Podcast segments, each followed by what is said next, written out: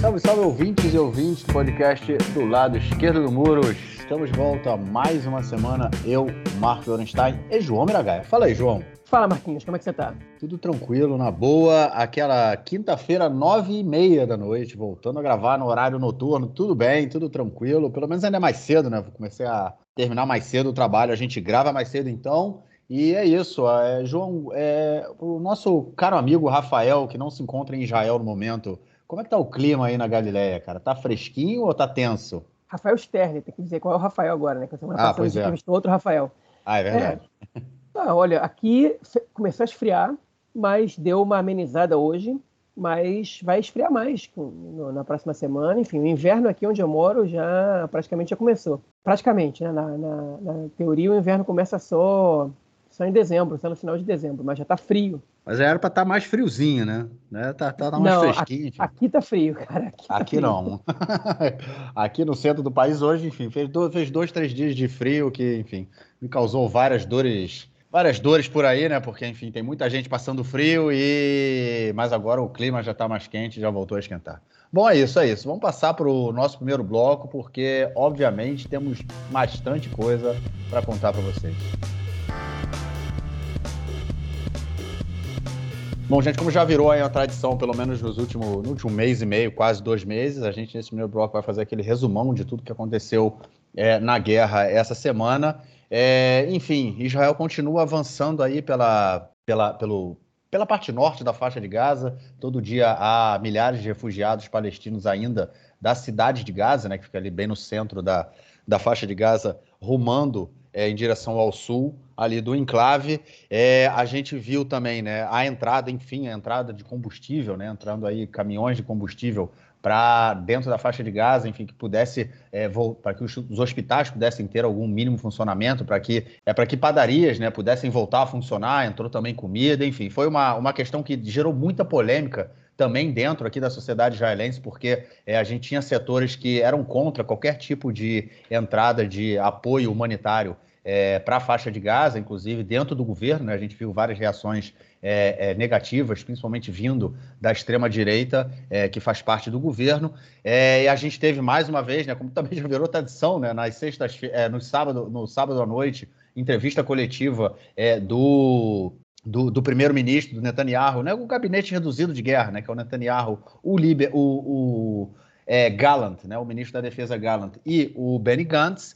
É, e também foi a primeira vez nessa última semana que a gente teve aí mais manifestações acontecendo é, pelo país inteiro, principalmente a primeira manifestação contra a guerra. Foi uma manifestação que foi organizada pelo Partido Comunista e depois de muita batalha aí, né, conseguiu é, ser aprovada, conseguiu ser liberada dentro pelo Supremo Tribunal de Justiça, que já havia negado há cerca de duas semanas uma outra manifestação dessa que aconteceria, aconteceria em, na verdade, duas cidades árabes, né? É, el-Fahem ve Sarnin.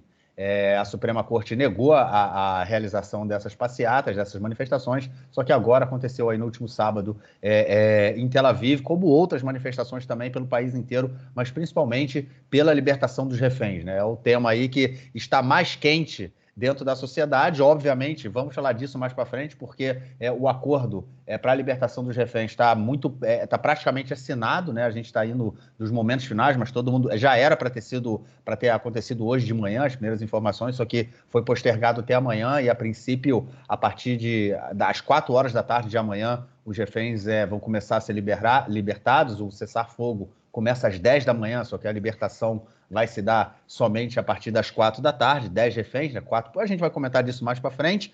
É, e é, também dentro da faixa de Gaza, outra coisa que a gente viu, outra, é, enfim, outra informação que a gente obteve, foram informações aí sobre a, o Hospital Shifa, né? Que já havia sido atacado, é, conquistado, vamos dizer assim, pelas forças israelenses na semana passada. Se descobriu é, vários túneis do Hamas, né, que já haviam sido. É, a, a, inteligência israelense afirmava né, que já tinha essa informação, que haviam vários túneis e bunkers do Hamas dentro do Hospital Shifa, embaixo do Hospital Shifa, no caso. O governo americano falou que apoiava essa inteligência, conhecia essa inteligência e, por causa disso, estava dando apoio. Israel entrou, demorou muito tempo para trazer outras informações, né? começou mostrando é, algumas é, é, armas, né? armamento que foi encontrado dentro do hospital, fotos de é, filmagens de reféns que foram levados, reféns israelenses, né?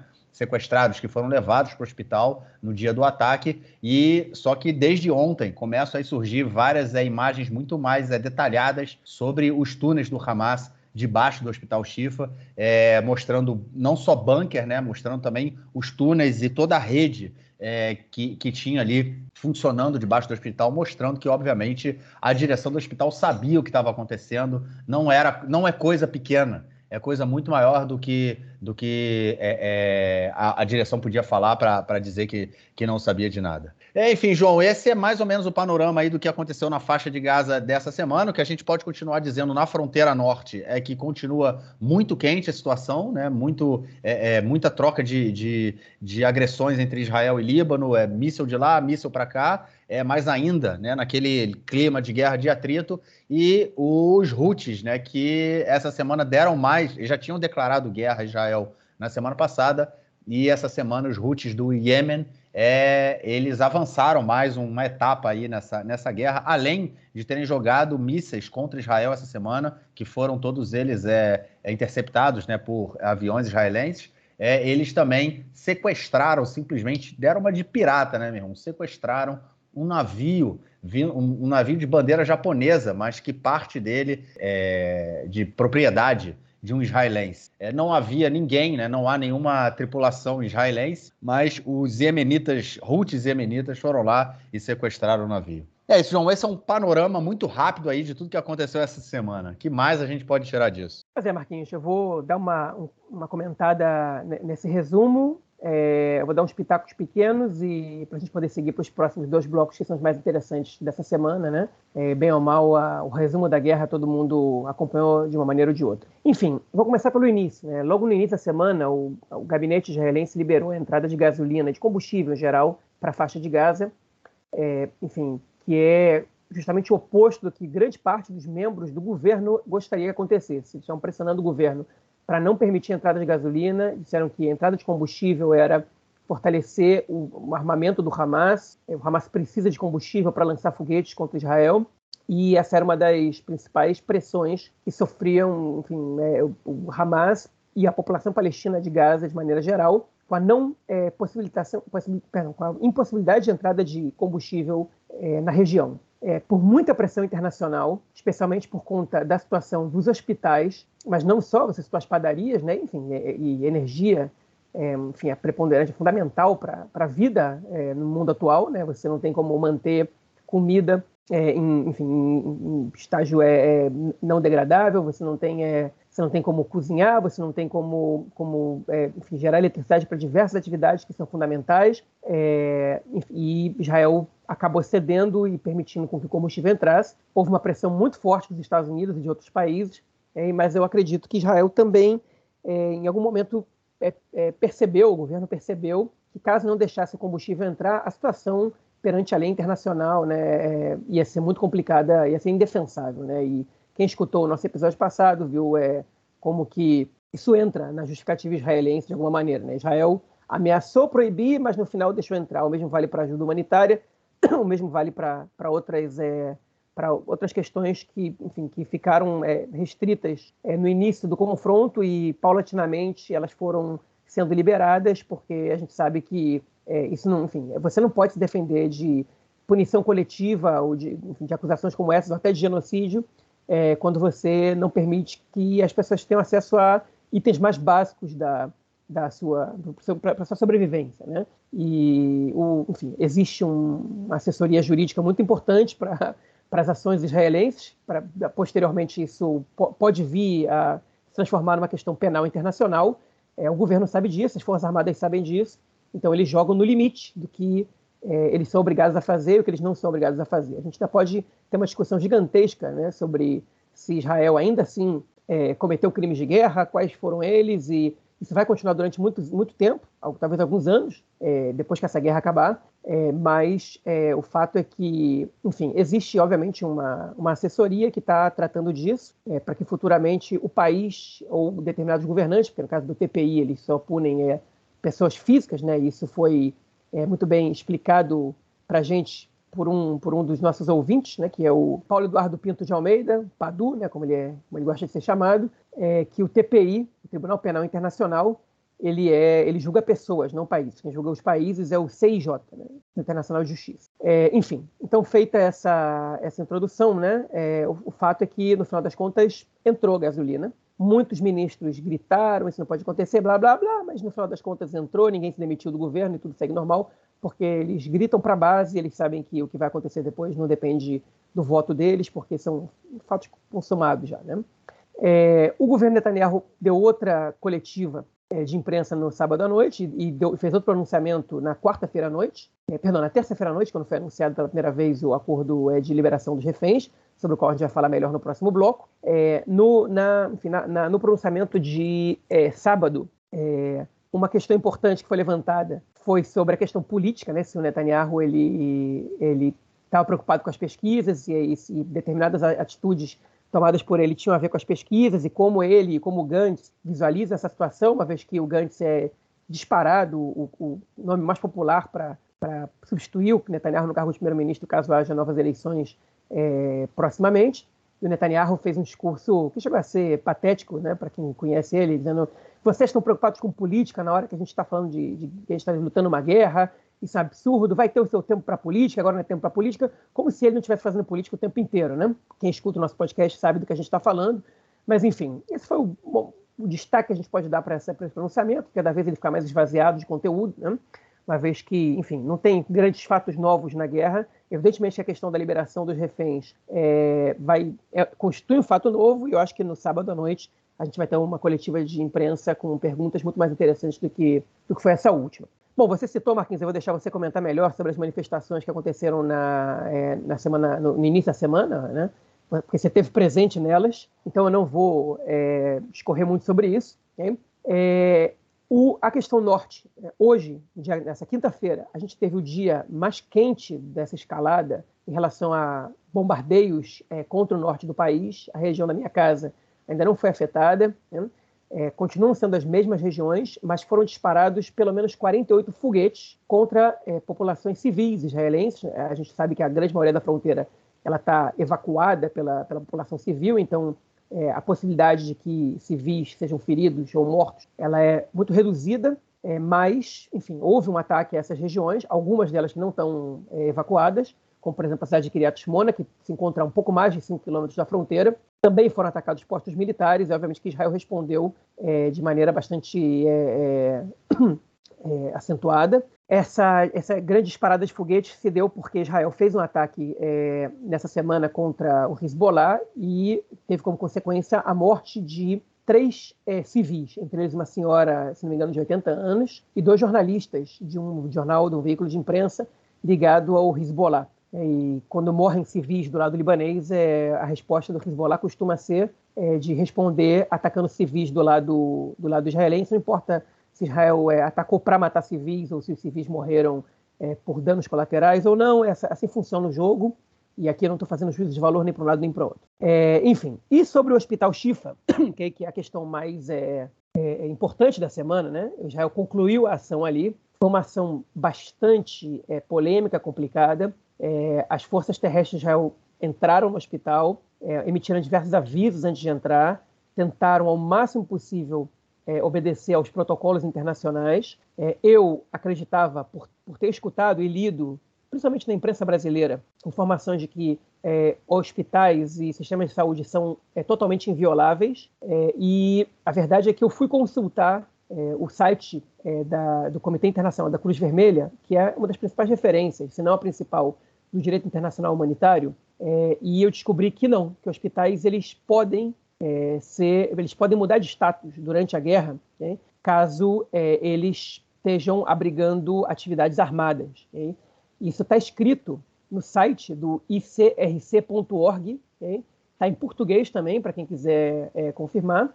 Isso pode, vocês podem buscar a informação lá, e eu vou é, ler um um pedacinho do que está escrito para vocês. É, e eu não estou dizendo se eu concordo ou não com isso, eu vou até emitir minha opinião, mas é, antes eu quero dar para vocês a informação sobre o que diz, é, enfim, o protocolo da, da, Cruz Vermelha em relação a isso. Unidades de estabelecimentos de, abre aspas, unidades de estabelecimentos de saúde são protegidos por causa de sua função de cuidar de doentes e feridos. Quando forem utilizados para interferir de forma direta ou indireta em operações militares, causando assim um dano ao inimigo, a justificação para essa proteção específica é removida. Por exemplo, se um hospital for utilizado como base, vírgula, para lançar um ataque, como posto de observação para transmitir informações de valor militar, como arsenal, como centro de contato com tropas em combate ou como abrigo para combatentes fisicamente aptos. Ou seja, nessas condições, o hospital ele perde o seu status de protegido e ele pode é, ser um local é, a ser atacado. A, esse site ele cita diversos, é, é diversas regras que, um, que, que o, o, enfim, a, a força que está atacando esse local deve seguir, né? por exemplo, está escrito aqui, abre aspas, antes de organizar um ataque contra o estabelecimento ou unidade de saúde que tenha perdido sua proteção, deve ser dada uma advertência. Quando for o caso, essa advertência deve incluir um prazo para obtenção de permissão para atacar, se não for ignorada. O propósito da advertência é permitir que quem estiver cometendo um ato nocivo ao inimigo deter tal ato ou, caso persista, permitir a evacuação segura dos doentes e feridos que não são responsáveis por essa conduta nem deviam ser suas vítimas. Se a advertência foi ignorada, o inimigo já não tem a obrigação de se abster de interferir no trabalho de um estabelecimento ou unidade de saúde ou de tomar medidas positivas para ajudar nesse trabalho. Enfim, e aí tem é, ainda tem uma série de porém, no entanto, né, é, sobre medidas a serem tomadas. É, é, é longo para a gente ler inteiro isso aqui no podcast. E eu acredito também que transcrição é, ou narração de, de leis é sempre melhor que o ouvinte ele, ele vá ao texto e leia e não escute a gente falando aqui. Inclusive, eu vou deixar esse link na descrição do episódio, é, diretamente para a parte sobre é, hospitais e, e, estabelecimentos de saúde, para que o nosso ouvinte ele possa ter acesso diretamente a ele. Enfim, dito isso, é, é evidente que é, é, a questão humanitária da faixa de Gaza é, ela não pode ser dissociada do, do ataque ao hospital simplesmente é, por ele servir, e acho que ficou comprovado que ele servia, é, como base do Hamas em diversos aspectos. Inclusive, a, é, Israel divulgou vídeos do dia 7 de outubro mostrando reféns é, no hospital, e, inclusive nomeando alguns reféns. O Hamas levou esses reféns ao hospital e dali, provavelmente, acessou os túneis que foram filmados essa semana por, pelas mais diversas, é, pelos mais diversos meios de comunicação israelenses. Os repórteres foram convidados a, a ir ao local pelo exército e o exército fez ali uma, um tour com eles pela, pelo, pelo túnel descoberto ali. E uma entrevista do Ehud Barak, que é o ex-primeiro-ministro israelense, ex-chefe das Forças Armadas, ex-ministro da Defesa, foi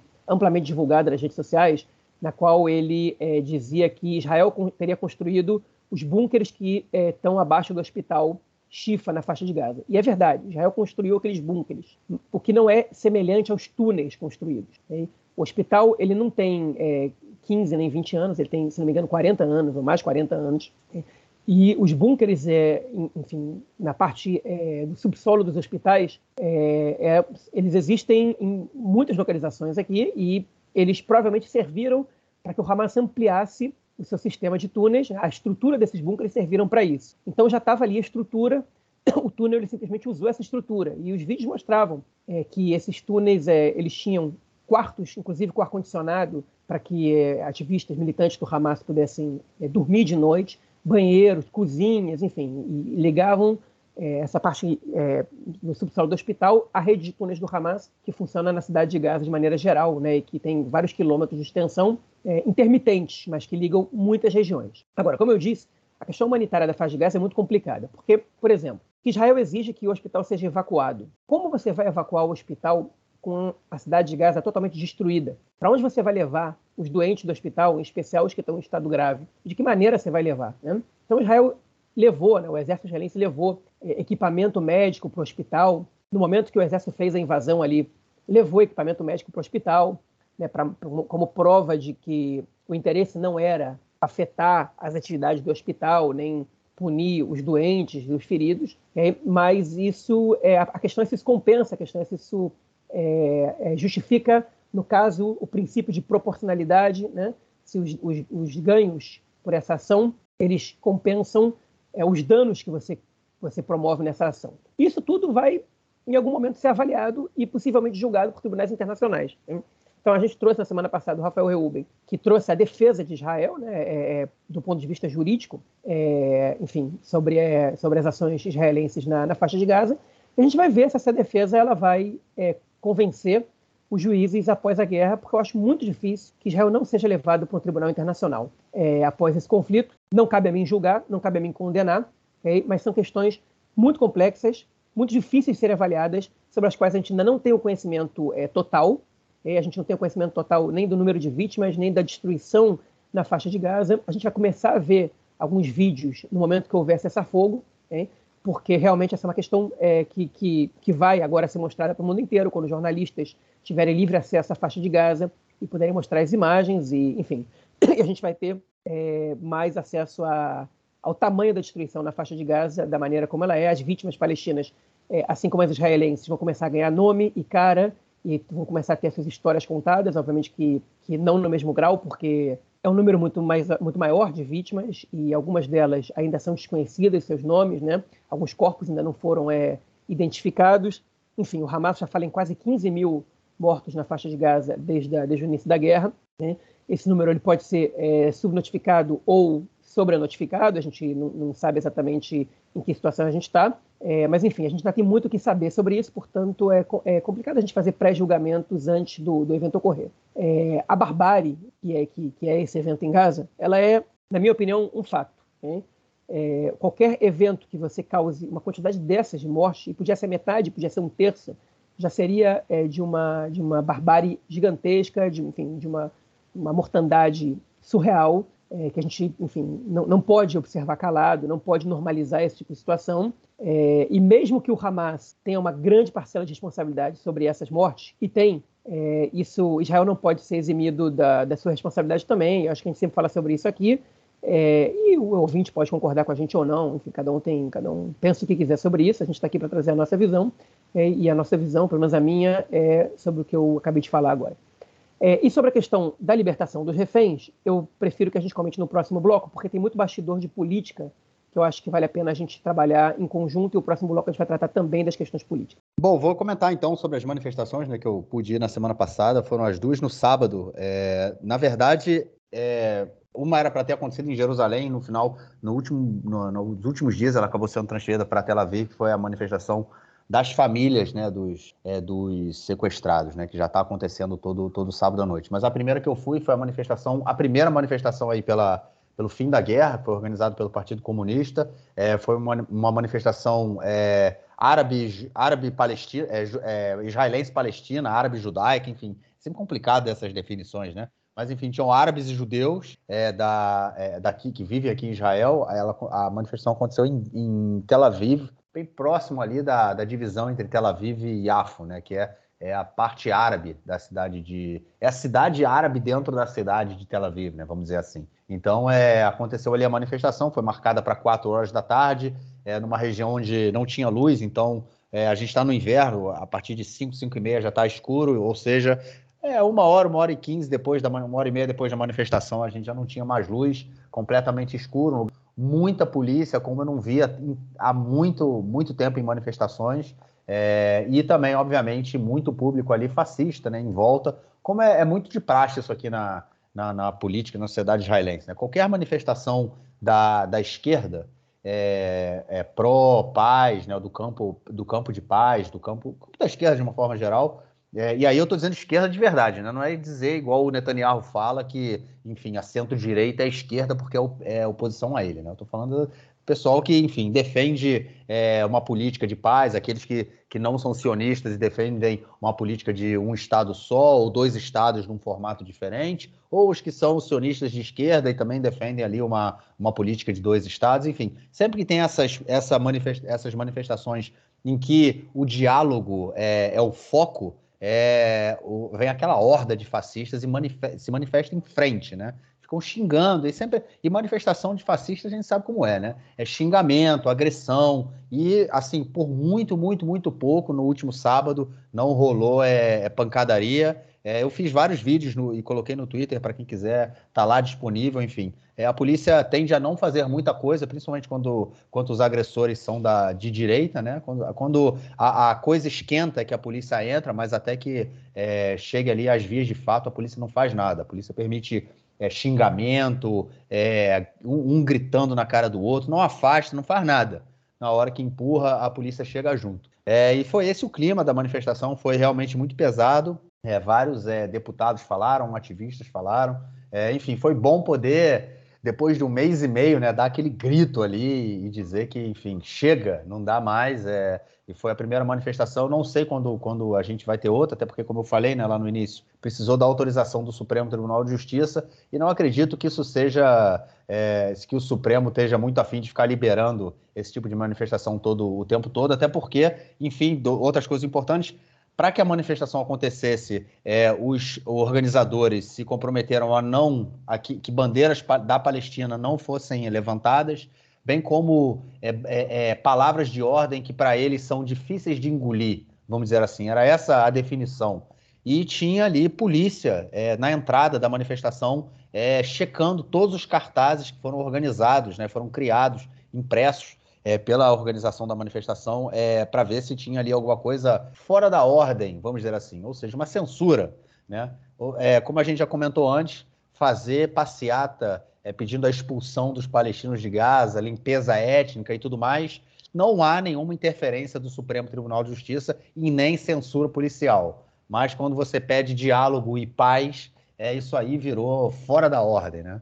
Então é, é uma coisa que é muito comum aqui na sociedade israelense e foi mais um exemplo disso. É, e no mesmo dia depois, né, eu saí dessa passeata e, enfim, uma hora depois começou a outra passeata é, lá aonde tem a, onde, na, na, na, na região da, da rua Kaplan, que é onde no último ano, né, as manifestações contra é, o, o, governo Netanyahu aconteceram, contra o golpe do judiciário, porque é ali que é o, a Criata Memshalá, é assim, é o, é o centro do governo em Tel Aviv, né? O governo de Israel ele está localizado em Jerusalém, mas em Tel Aviv ele também tem ali o seu centro e também é onde é o quartel-general do exército, né? A Marcané Rabin, que chama, é o acampamento Rabin. Então ali aconteceu também a manifestação das famílias que do outro lado, de, de, de um dos lados dessa do quartel-general tem uma praça, a Praça dos Museus, e ali é onde estão concentradas as famílias dos, dos sequestrados que, enfim, estão ali acampadas e exigindo do governo a, é, uma política e, e, que eles encaminhem aí a,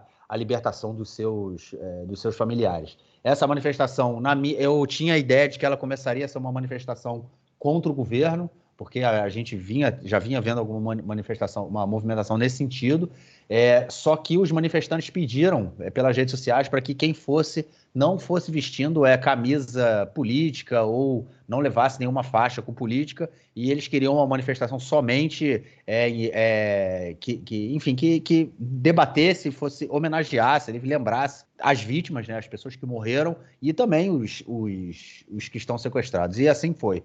Uma manifestação realmente muito pesada, muito difícil, porque enfim, é, ouvir os familiares contando a, a, história, o que aconteceu com eles é, no dia né, do 7 de, de, outubro, antes das famílias deles serem sequestrados. Então, é, eu vi um pai contando, é, contando a história dele, e ele tem três filhos e a mulher em Gaza nesse momento.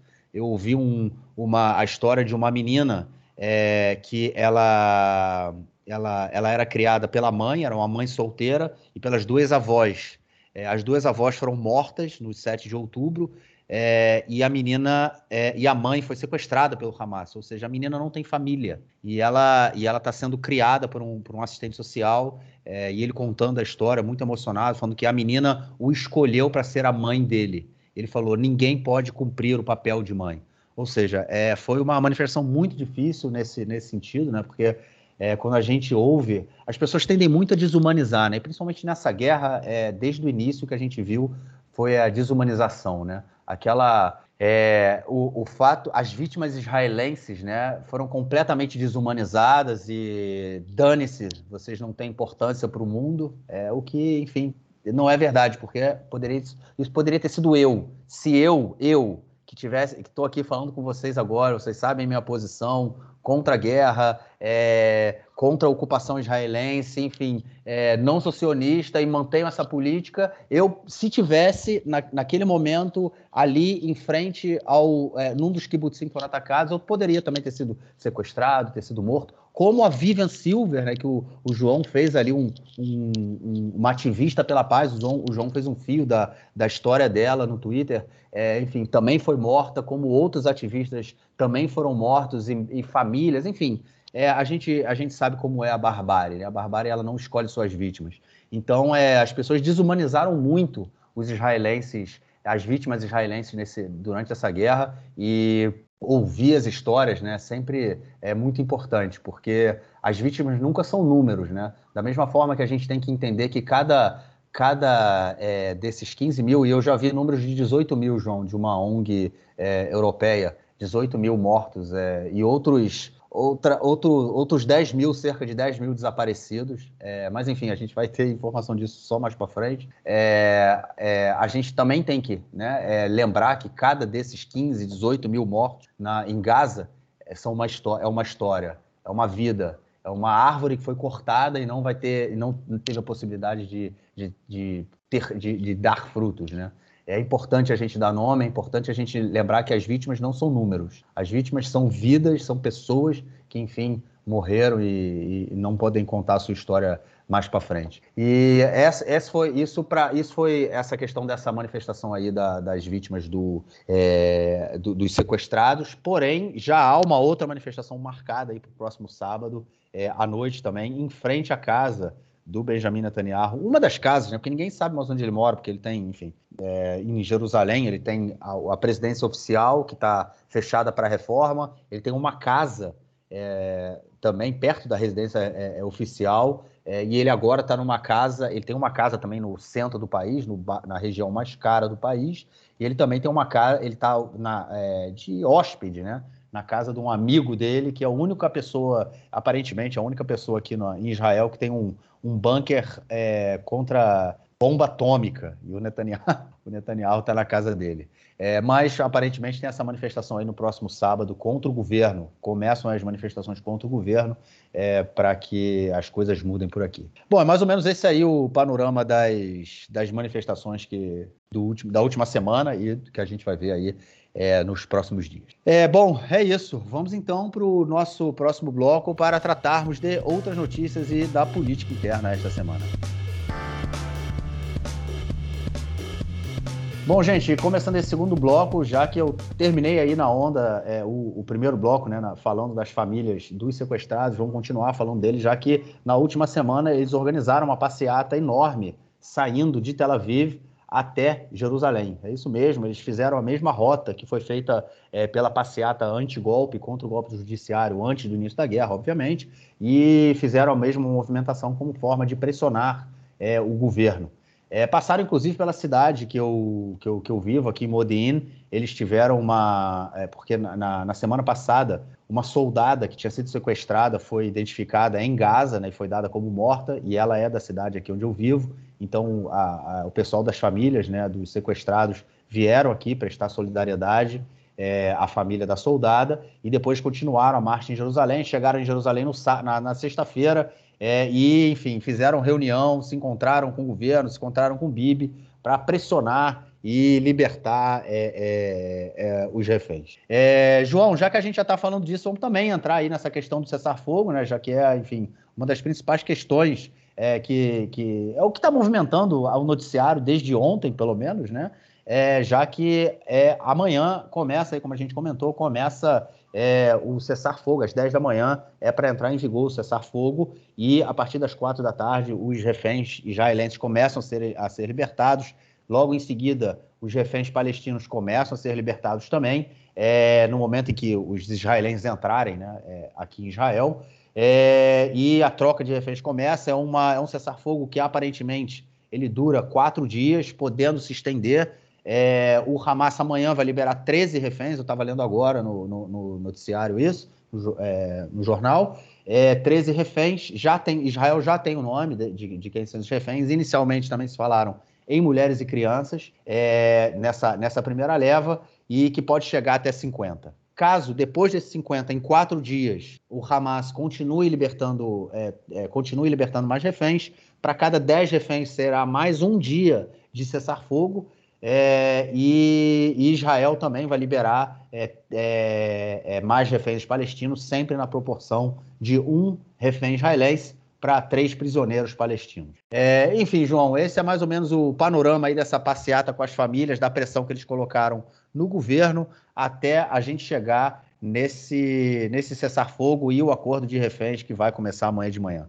Você falou que tinha detalhe de bastidores aí, cara. Então conta pra gente. Então vamos lá. É, os reféns que o Hamas vai liberar são 50 civis, que é nenhum soldado nem soldada, 30 é, menores de 19 anos, ok? É, assim disse o Hamas, estavam lidando com menores de idade, né, especialmente crianças, é, é, mas homens, por exemplo, de 19 anos também estão contabilizados nessa, nesse número, e 20 mulheres adultas, que a maioria delas mães, é, não necessariamente das crianças que vão ser libertadas agora. Nenhuma criança que vai ser libertada agora vai ser libertada sem a mãe, a princípio, a menos que a mãe não esteja é, junto da criança e não esteja sob o controle do Hamas. Né?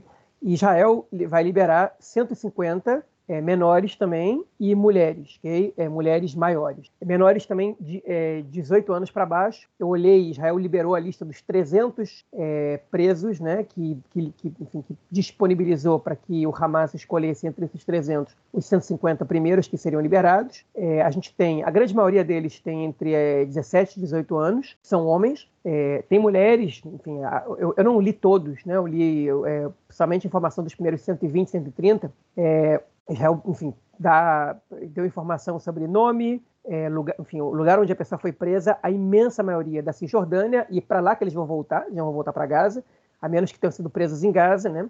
É, e, aí, é, e aí sim retornam para Gaza, cada um retorna para o lugar onde eles foram presos. É, enfim, há um número de menores também, desses 110, 120 que eu vi, dá para dizer que menores de 18 anos são cerca de 15, é, né? ou seja, dá para dizer que tem um, cerca de entre 10% e 20% dos, desses presos são menores. Que alguém pergunta assim: Israel prende menores de idade? Sim. É, a lei que vale nos territórios, outra vez, eu não estou fazendo defesa disso, não, estou explicando como funciona. É, ela permite que Israel prenda é, até pré-adolescentes, né, de 12 anos para cima, de 12 aos 17 anos, se estiverem envolvidos em atividades é, é, terroristas, barra de, é, enfim, violentas, ou ligadas ao inimigo, ou de planificação de atos violentos, etc, etc. Então tá é, na ficha de cada um deles a acusação que eles sofreram, né?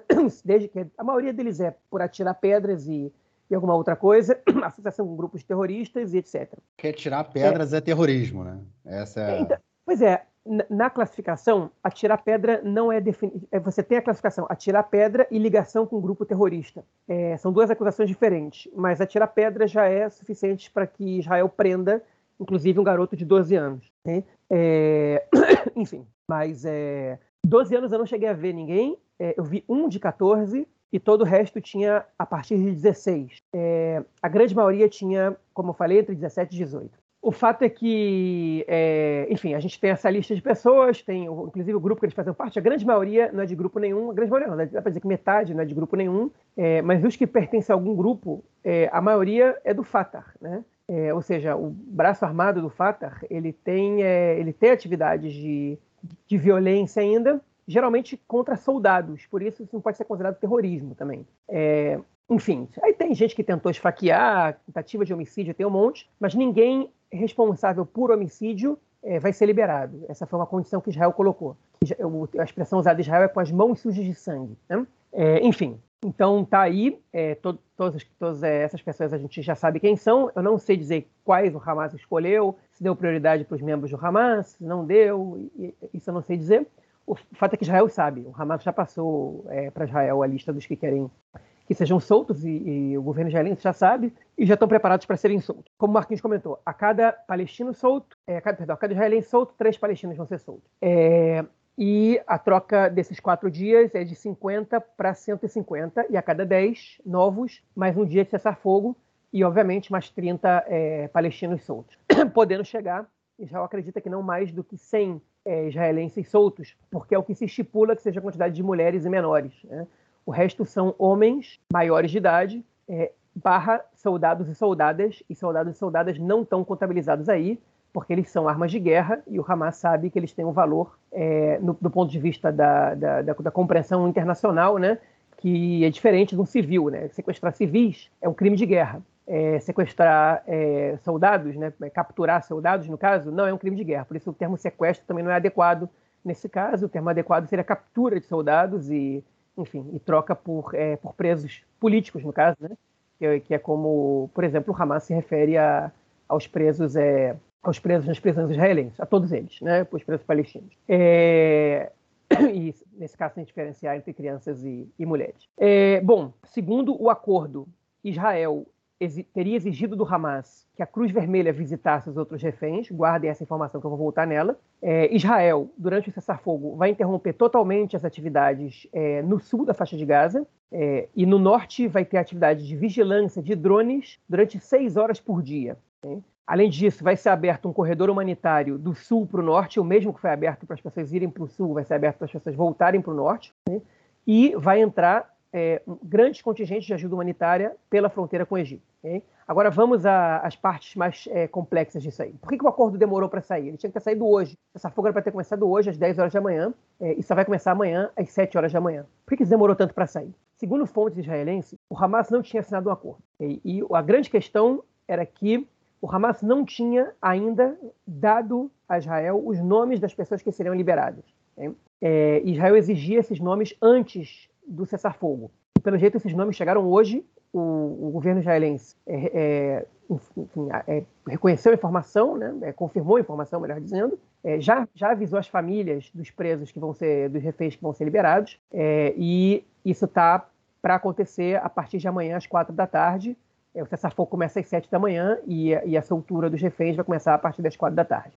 Segundo fontes egípcias disseram ao jornal Wall Street Journal, é, a razão pela qual o, o cessar-fogo ainda não tinha sido consumado é porque o Hamas discordava é, da, da cláusula de que a Cruz Vermelha poderia visitar e levar remedicações e cuidar dos reféns israelenses. E isso me soa totalmente lógico. Inclusive, a própria Cruz Vermelha disse que desconhecia esse termo no acordo é, inclusive desautorizando o Netanyahu. O Netanyahu tinha, tinha, explicitado no pronunciamento coletivo que ele fez na é, anteontem de noite é, essa cláusula. E a Cruz Vermelha disse: desconhece essa cláusula, a gente não foi informado sobre isso, e, segundo essas fontes disseram ao Wall Street Journal, o Hamas se recusava a isso. Para por que, que o Hamas se recusa a isso? Por duas razões. A primeira, porque o Hamas não quer que Israel saiba quantos desses presos estão mortos, quantos estão vivos, os que estão mortos, em que situação eles foram mortos e etc. Né? Porque isso diminui o poder de barganha, é, é, é contraproducente é para o que o Hamas quer é, trabalhar com a opinião pública internacional, é, e essa é uma questão. Mas a principal razão não é essa. A principal razão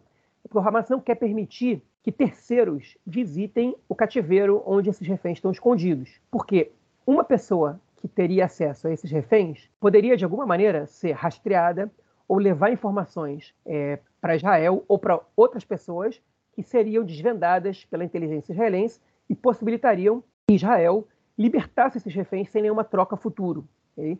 Então, é natural, é muito pouco provável que o Hamas permita essa cláusula. Eu não acredito nisso e seria uma grande surpresa para mim que a Cruz Vermelha pudesse visitar esses, é, os outros reféns israelenses. Em especial os soldados, uma vez que é muito difícil acreditar que Israel vai aceitar uma condição, é, é, enfim, nos termos das que a gente está acostumado, para troca de soldados por presos palestinos, porque da última vez, vale lembrar, já foram 1 para 1027. Dessa vez, considerando que eles têm em suas mãos mais de 40 soldados, é impossível a gente imaginar que o Hamas e os outros grupos é, palestinos não vão exigir a soltura de todos os, os reféns, os, os, presos políticos palestinos ou presos é, terroristas, enfim, como vocês quiserem chamar. Então, é, o Hamas não quer permitir absolutamente nenhum contato entre a Cruz Vermelha e os reféns para evitar ações israelenses. Agora, por que o Hamas e, e os grupos palestinos não liberam logo os 100 é, civis é, e ganham mais dias de cessar-fogo? E por que esse cessar-fogo é bom para o Hamas? Né? É, o Hamas não, não, admite essa liberação agora, instantânea, porque o Hamas diz, e a, as Forças Armadas israelenses confirmaram a informação, que,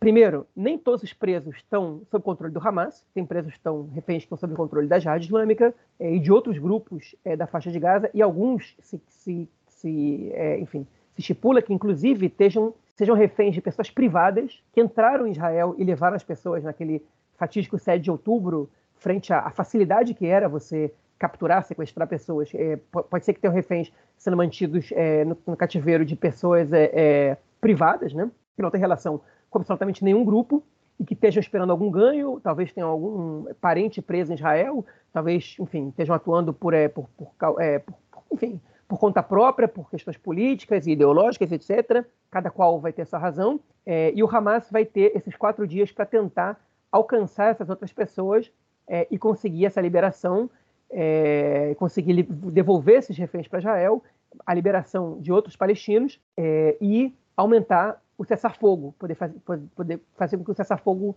chegue a nove, dez dias. Né? Enfim, e aí, é, e aí a gente entra na questão dos bastidores da política israelense. É, durante essa semana, o partido do Itamar Ben-Gvir, né, o partido Força Judaica, levou à Knesset é, o, a discussão, levou, na verdade, a Comissão de Segurança Pública da Knesset, que na verdade nem devia estar sendo discutido ali, devia estar sendo discutido é, na Comissão é, de Defesa e, e, interna e, Questões Internacionais. Mas o Ben-Gvir conseguiu, né, o partido dele, no caso, conseguiu levar essa discussão para ser feita é, nessa comissão, presidida por eles mesmos, né, pelo partido do Ben-Gvir, é, sobre a lei de pena de morte para terroristas, que é uma lei que o Ben-Gvir exigiu que entrasse no acordo de coalizão, que é uma lei que é uma besteira, porque essa lei, na prática, ela já existe. Né? É, existe a lei de pena de morte em Israel para é, crimes é, de guerra é, e para nazistas. Né? E enquadrar as práticas do Hamas em 7 de outubro, por exemplo, como práticas nazistas, é, não é muito difícil, basta que você faça uma interpretação da lei e a aceitação de parte dos juízes aqui para isso não, não seria tão complicada. E de crimes de guerra mais, mais fácil ainda, né? De traição, crimes de guerra, etc. É mais fácil ainda que você consiga aprovar é, esse tipo de coisa e condenar essas pessoas à morte. Mas isso não acontece na prática. Na prática, só duas pessoas foram condenadas à morte na história de Israel e um deles foi o criminoso nazista é, é, é Adolf Eichmann, que foi capturado na Argentina é, em 1960, né, que estava escondido lá, e o outro foi um traidor judeu na Guerra de Independência, que foi condenado à morte. Desde então, nenhuma, nenhuma outra pessoa Israel foi condenada à morte, nem israelense nem palestino, nas prisões israelenses, que recebeu uma sentença, né? É, pessoas que foram executadas por Israel, principalmente assassinatos seletivos comandados pelas forças de segurança, isso aí a gente tem aos milhares, é, ou talvez as centenas, mas, mas com pena, com juiz, é, com, enfim, com tudo isso a gente não teve outro caso. Mas a lei existe, ela pode ser aplicada. É, e a gente sabe que nesse momento, inclusive pelo acordo que o Netanyahu fez com o Benny Gantz para sua entrada no governo, essa lei não vai ser aprovada. E o próprio Netanyahu disse que não tem a menor chance dessa lei sequer ir à votação agora. É, e se ela fosse, ela não ia ser aprovada. Okay? Mas o Benvir decidiu levar essa discussão ao mesmo tempo para a comissão. Por que, que, ele decidiu? Por política. Ele queria é, puxar, empurrar o Netanyahu para a esquerda, mostrar que ele é mais de direita que o Netanyahu, que ele é mais forte, que ele lida melhor com os terroristas, e etc, etc. Mesmo sabendo que essa lei ela não inclui casos retroativos, é, ele, ele alega que sim, que as pessoas que ainda não têm acusação formal é, ainda podem, é, é, se essa lei passar agora, elas ainda podem ser acusadas e serem punidas com essa lei. Isso é uma discussão é, bastante complexa, mas é muito pouco provável que ele tenha razão. É, mas, enfim, o fato é que a grande maioria dos, das pessoas que foram capturadas, né, dos que foram presos, que cometeram é, as atrocidades do 7 de outubro, não seriam condenados à morte. E essa discussão é uma discussão puramente política e demagógica, okay? mas que aterroriza as famílias dos reféns israelenses. Porque, por exemplo, se hoje Israel aprova uma lei que pode condenar à morte os presos palestinos, o que, que os grupos palestinos não fariam com os reféns israelenses? Né? O que eles não poderiam fazer? Então isso aterroriza é, a, a, a, as famílias dos reféns. E eles foram em peso para a discussão pública, para o debate público nessa comissão. E ali teve um bate-boca danado, as pessoas eles foram distratados por, por membros do, do partido do Bem-Vir. Foi um negócio, apontaram o dedo para a cara deles, gritaram que eles não têm o monopólio da dor no país. Enfim, um negócio, uma falta de sensibilidade. Depois o Bem-Vir abraçou no final da reunião, ele que tentou se manter moderado ali, olha que palhaçada que foi, é, porque foram, enfim, frente aos membros do partido dele que estavam exaltados, né? Ele tentou se manter moderado ali e foi dar um abraço num, numa das famílias das vítimas que, que implorou para eles, por favor, parar com isso, chorando. E esse cara disse para o Benvir, não me abraça, não me abraça, não quero que você me abrace. O Benvir mesmo assim abraçou. Esse cara escreveu uma postagem nas redes sociais dizendo que ele pediu para ele não abraçar ele, ele mesmo assim abraçou. Enfim, que é uma forma de assédio e, e, e terrível e que ele não quer proximidade com esse sujeito, enfim. E foi uma questão é, é, que, eu, que, eu, quero pontuar antes de entrar na discussão sobre a soltura dos reféns. Por quê? Porque dois partidos, entre eles o Partido do Bem-Vir, o outro foi o Partido do Sionismo Religioso, declararam antes da discussão é, do governo, né, que o governo teria que tomar essa decisão, que eles eram contrários à soltura do, dos reféns, nesses moldes. O Bem-Vir, o que ele alegava é que você não pode soltar 500 mulheres e crianças e depois você ter outras, é, perdão, 500 não, 50 mulheres e crianças, depois que eles têm outras mulheres e crianças e vão exigir outro acordo, que é o todo mundo ou ninguém, que você não pode selecionar presos. Que quem selecionava quem ia viver e morrer, nesses casos, eram os nazistas. Olha o absurdo que ele falou. Né? Eles realmente faziam seleção nos campos de extermínio, né? É, ou, ou, nos campos de concentração e extermínio, como é o caso de Auschwitz-Birkenau. Mas não tem comparação uma situação com a outra. É uma, é uma absurda, é uma comparação é, totalmente banal e estúpida e agressiva e, e, e manipuladora. Mas esse era o argumento deles. O, o dizia basicamente que você não pode confiar no Hamas, e que você tinha que bater mais neles até eles cederem é, e liberarem todo mundo, que os soldados também são importantes, etc. E alguns membros do Likud e até do partido do, do Gantz, né, por exemplo, Guidon Sar, que é um, que é um ministro atual no governo sem pasta, que era do Likud, ele foi contra, por exemplo, o acordo de liberação do Gilad Shalit, ele achou que seria é, é, incoerente da parte dele ser a favor agora dessa, dessa liberação, e houve uma discussão que, no final das contas, todo mundo acabou votando a favor, é, porque todo o corpo militar, as forças de segurança, recomendaram votar a favor é, da troca dos reféns, e disseram que isso não prejudicava os esforços da guerra, que era uma pausa temporária e que era uma oportunidade de Israel ter os reféns, mesmo com o Hamas tendo uma carta na manga, que eu já vou chegar nela, é, importante para eles, é, mesmo assim, é, é seria importante para Israel recuperar esses reféns, é, até para diminuir um pouco a pressão social é, no governo contra a favor da, da volta dos, dos reféns, porque você tendo crianças em casa, você alivia bastante a situação, né? A gente não tem é, crianças presas dessa idade, é, numa situação dessas sequestradas por grupos como o Hamas, é, há, há, pelo menos 5, 6 anos, que foram pelo Boko Haram na Nigéria, né? Por outro grupo terrorista. E, essas crianças ali, elas não foram avaliadas por, por assistentes sociais e psicólogos para ver o tamanho do dano que isso faz é, nessas crianças. Eu não estou dizendo que os presos palestinos e as crianças e adolescentes palestinos também não sofram grandes danos nas prisões israelenses, pelo contrário, é, levantamentos feitos pelo Beit Seller mostram que a maioria deles sofrem, inclusive, violência física nas prisões israelenses. E eu não estou comparando, ok? Eu estou só comentando do lado israelense é, o, o, que está sendo levado em consideração nessa questão, nesse aspecto. Eu também não sei informar o que no lado palestino é discutido, porque eu não tenho acesso às informações do lado palestino como eu tenho do lado israelense. É, enfim, então, é, o próprio, a própria, é, as próprias forças de segurança recomendaram que esse acordo fosse feito. E acabou que todo mundo votou a favor, menos o partido do Ben-Gvir. Né? Todo mundo, inclusive o Partido Socialismo Religioso, votou a favor. É, os, a votação foi feita por ministros, basicamente. Né? Foram só 33 dos, dos é, 70 e tantos membros do governo que, que votaram. É, e só três foram contra, que foram justamente os três ministros do partido é, Força Judaica. Né? Enfim, e aí essa, essa, esse acordo chegou à sua conclusão e, e, vai acontecer. Israel promete que esse cessar-fogo é temporário, que vai voltar com toda a força depois que ele acabar, é, vai manter o exército na, no norte da faixa de Gaza sem é, atuação ostensiva. É, e é, enfim, e é isso que vai acontecer. O Hamas, por que o Hamas é tão interessante nesse cessar-fogo, ainda que seja tão curto, okay, de quatro dias, e porque eles estão abrindo mão de uma carta tão valiosa para eles, que são os reféns civis, principalmente os mais sensíveis para a sociedade israelense, né, que mais pressionam Israel a, controlar os ataques ou a negociar com o Hamas. Porque esse cessar-fogo de quatro dias é uma oportunidade para o Hamas mostrar o que está acontecendo em Gaza, mostrar a destruição de Gaza, mostrar tudo o que está acontecendo ali e pressionar a comunidade internacional né, a, a, que essa, a, que essa, pressione Israel pelo cessar-fogo. Okay? Quando o mundo inteiro vê o tamanho da catástrofe humanitária que acontece em Gaza, vai ser difícil para Israel retornar à guerra na intensidade é, que, né, que, que ela estava acontecendo até agora. Então, esse é o objetivo do Hamas, que é um objetivo também que tem a ver com a sua própria sobrevivência, porque o Hamas sabe que se a guerra segue do jeito que está, além do grande número de mortos palestinos, é, o Hamas ele tem grandes chances de perder o controle total na faixa de Gaza. Hein?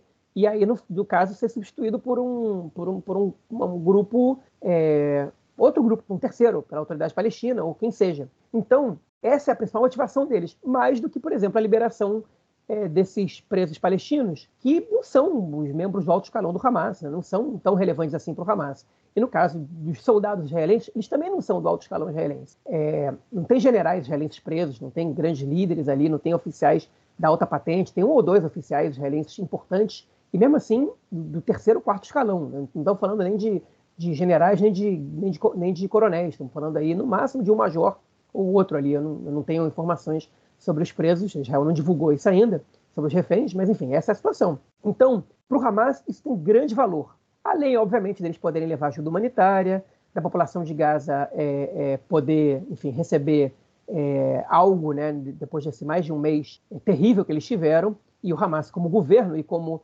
construiu toda essa estratégia baseada também em políticas de assistencialismo desde os anos 80, isso também é importante para o Hamas para poder se credibilizar frente à população palestina como alguém que se, enfim, que está trazendo para a população palestina algo além da guerra, algo positivo, né? É, enfim, então essa é a situação basicamente da questão política. A gente tem um outro outro ponto, outro tópico para falar de política que não tem nada a ver com isso, é que eu acho que a gente vai deixar para próximo, para a próxima edição do podcast, porque é, vai ficar muito longo hein, se a gente falar sobre isso também. É, enfim, a gente vai parar a questão política nessa, nesse momento. Então eu deixo, passo a palavra para o Marquinhos para que ele possa seguir com a sua opinião sobre o caso. Bom, começar o comentário então é pelo que você colocou da, é, justamente sobre o Benvir a, a questão do, da lei, né, para aprovar a pena de morte para os terroristas, né? O que mostra que eu acho que tem várias coisas aí, né? Primeiro, total falta de, acho que a gente vê realmente quem é quem é a extrema-direita é, israelense hoje e quais são os valores da extrema-direita é, de Israel hoje. E também acho que é importante entender que eles já estão em campanha política. Né? Todo mundo sabe que o governo é, vai cair é, imediatamente após a guerra, ou enfim, em algum momento, no futuro próximo, inclusive, pode ser que esse governo caia. A gente comentou isso do, há dois episódios atrás, né? o nosso último episódio foi um episódio especial, é, mas no episódio passado que a gente comentou as notícias, a gente falou dessa possibilidade do governo cair. Essa, essa, esse movimento está crescendo, né? até porque as pessoas estão falando quanto tempo essa guerra vai demorar, o que realmente é o fim da guerra, ninguém sabe, né? Tá tudo, tudo muito, muito nebuloso. Então, é, é, sem sombra de dúvida, o, o, o Ben-Gvir ele já está nessa campanha política. Na verdade, ele está nessa campanha desde que a guerra começou, distribuindo armas à torta e à direito, né, montando aí os grupos de defesa dele, distribuindo armas para os colonos, é, e agora com essa política é basicamente é, eleitoreira e populista.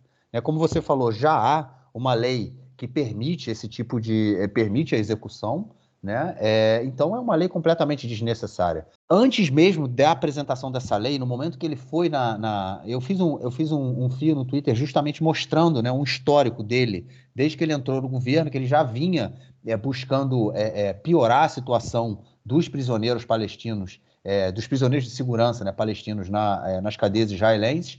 ele antes, antes, na verdade, antes de ele se tornar ministro, antes de ele ir para o governo, quando ele assumiu como deputado ele já tinha, ele já tentou encaminhar essa política. É, depois que ele se tornou ministro, ele começou a implementar isso. Teve a questão das, é, que ele proibiu né, os prisioneiros de fazerem seu próprio pão é, e queria impedir as visitas é, é, de familiares, diminuir visita para uma vez a cada dois meses. E aí, enfim, como o próprio porta-voz do Hamas disse, foi um dos motivos né, para a invasão.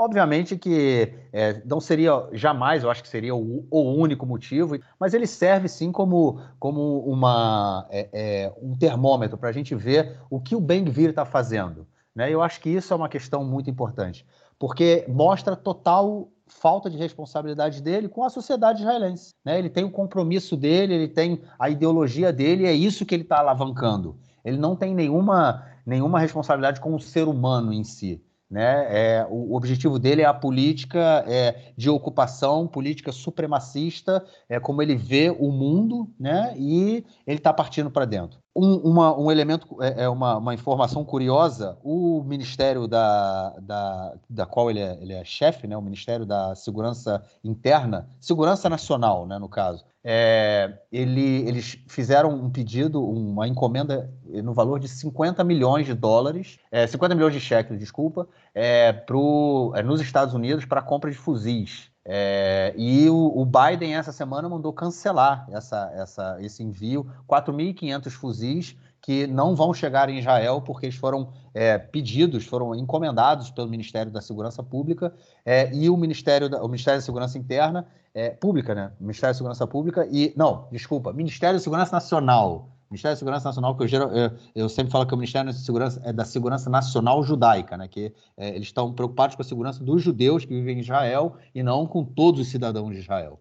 É, então, o nome dele é, o nome do Ministério é Ministério da Segurança é, Nacional. E ele, ele então teve esse pedido aí é, é, cancelado pelo governo americano de 45 fuzis é, de, desculpa, 4.500 fuzis que chegariam aqui nesse momento, porque eles sabem exatamente o que o Ben-Gvir está fazendo. Logo no início da guerra, o Ben-Gvir apareceu tirando fotos aí, distribuindo fuzil. O Biden já tinha alertado, o governo americano já alertou também o governo é, israelense sobre o que está acontecendo na, na, na, na Cisjordânia, né? E é realmente um crime atrás de outro crime. É, e a gente vê, e agora teve esse cancelamento. Ou seja, o Ben-Gvir ele é completamente, ele é, ele é um, ele realmente é um dano para o Estado de Israel hoje, né? para a política israelense, para o Estado como um todo. É um cara que não traz absolutamente nada de bom. Ele só incita e ele só traz é, é a violência para um, um nível é, é, mais alto, né? Mais, mais, forte. E aí a gente entende porque o partido dele foi contra o cessar-fogo, inclusive é, tem um movimento que se chama Lonatzor Atchenenatzer, que é não pararemos até que, vença, até que a gente vença, é, que é um movimento do, é, do grupo chamado sionismo religioso, que é justamente o grupo, o, o, o partido do Smotrich, né, que é o ministro, da, ministro das Finanças e ministro da Ocupação, como a gente chama, e o, e o partido do Bengvir. Né? É, o partido do Smotrich se chama, inclusive, sionismo religioso, mas eles, eles têm basicamente a mesmo, o mesmo público, eles atendem ao mesmo público né, que é o público é, chamado. É, é, a tradução do hebraico é Datileumi, que é justamente sionista religioso, né, que eles têm essa visão aí da terra de Israel total, é, da terra de Israel que vai até o é, Jordânia, partes do Iraque, enfim, os caras são meio lunáticos, mas eles são perigosos. Né? Então a gente vê é, esse movimento desse grupo, como eu falei, né, Lonatsor ad Shenenatzer, que não vão parar até que a gente vença, que eles estavam eles estão construindo esse lobby para que nenhum refém seja para que não tenha cessar-fogo para que nenhum, nenhum, refém seja liberado é, e que enfim é, continue ali é, Israel continue destruindo a faixa de Gaza é, é, da forma que vem destruindo da, da, questão que você falou né do Hamas e tudo que envolve o cessar-fogo que é, do, do, do, corredor humanitário o pessoal vai vo poder voltar para o norte enfim não tem para onde voltar né o pessoal que a, a, o norte da faixa de Gaza está é, completamente destruído, completamente destruído. É, as pessoas não têm para onde voltar. Eu acho que isso é mais um exemplo do que o, o Avi Dirter falou lá na reunião do, do Nakba. É base, mais, basicamente isso. Né? Agora, a faixa de Gaza até o dia 7 de outubro era o espaço, é, era a região mais populosa da Terra. Agora você imagina a região mais populosa da Terra com metade do território que ela tinha até o dia 7 de outubro. Ou seja, os 2 milhões e 100 é, é, mil cidadãos, pessoas, seres humanos que vivem na faixa de Gaza, é, eles hoje estão, que já era o lugar mais populoso do mundo, hoje eles estão em metade daquele território. Ou seja, no momento em que Israel resolver é, a gente vai ver isso no, no, no adiantado cessar-fogo, né? Se vai, se vai ter realmente, Israel vai conseguir dar essa engatilhada de novo aí na, e voltar a guerra na pressão. Mas no momento em que a faixa de é, que Israel avançar em direção ao sul, porque, enfim, os reféns estão lá, a direção do Hamas está lá, os, os militantes do Hamas, soldados do Hamas que não morreram estão lá até agora, e se o objetivo o objetivo hoje é, se acabar com o Hamas libertar os reféns, vai ter que chegar no, na região sul de Gaza. E aí a gente vai ter que entender como é que isso vai ser feito. E aí, enfim, vai ser, vai ser brabo, né? Porque como eu falei, enfim, imaginem que já era o lugar mais populoso do mundo e agora está duas vezes mais do que era até um, mei, um, um mês e meio, dois meses atrás. É, e isso, obviamente, também vai ter uma influência muito grande no, no impossível, em futuros cessar-fogo, né? Acordos para que a guerra pare, para que reféns sejam trocados. E, como você falou, né, não há soldados aí é, sendo trocados nessa, nessa primeira leva. É, os soldados, como é, é, eles têm esse valor realmente muito alto, né? E vai ser a tentativa do Hamas é, para o futuro. É, e aí, com a vida de soldado, né, a pressão é diferente. Né? É, se, o, quando, se todos os reféns civis forem libertados e só os soldados ficarem, a coisa muda de história completamente, porque o soldado é uma máquina, é uma arma de guerra. Né? É, um, é ali, não tem problema. Então, muda a relação tanto da guerra quanto do número de, de é, prisioneiros que Israel vai ter que soltar. Lembrando que no acordo do Gilad Shalit, né, que foi aquele soldado que ficou, soldado israelense ficou cinco anos preso pelo Hamas, foram mais de mil né, é, é, terroristas que foram soltos é, em troca dele. Então vai ser uma tentativa do Hamas de usar esses soldados que ainda que, que estão é, sob seu é, são seus reféns é para trocar ali por, por, por, todos se bobear que vai ser a tentativa deles de todos os prisioneiros palestinos e se eles tiverem que deixar os soldados morrerem na, na, na cela né ou seja onde eles estão presos lá eles vão deixar porque enfim, eles também, também não têm muita, muita responsabilidade. É, bom, é isso. Eu acho que essa era a minha, meu, meus comentários aí sobre esse acordo de cessar-fogo. Eu espero que aconteça da forma, realmente, da forma mais é, é, halak, né, da forma mais suave que, que, possa, que possa ser. É, é, não, as pessoas não podem, não podem ter uma expectativa muito grande. A gente não sabe em que condições né, os reféns vão ser soltos, e as crianças vão ser soltas, em que condições que elas serão, em que condições elas estarão, né, é, feridas, não feridas, é, traumas e não traumas, enfim.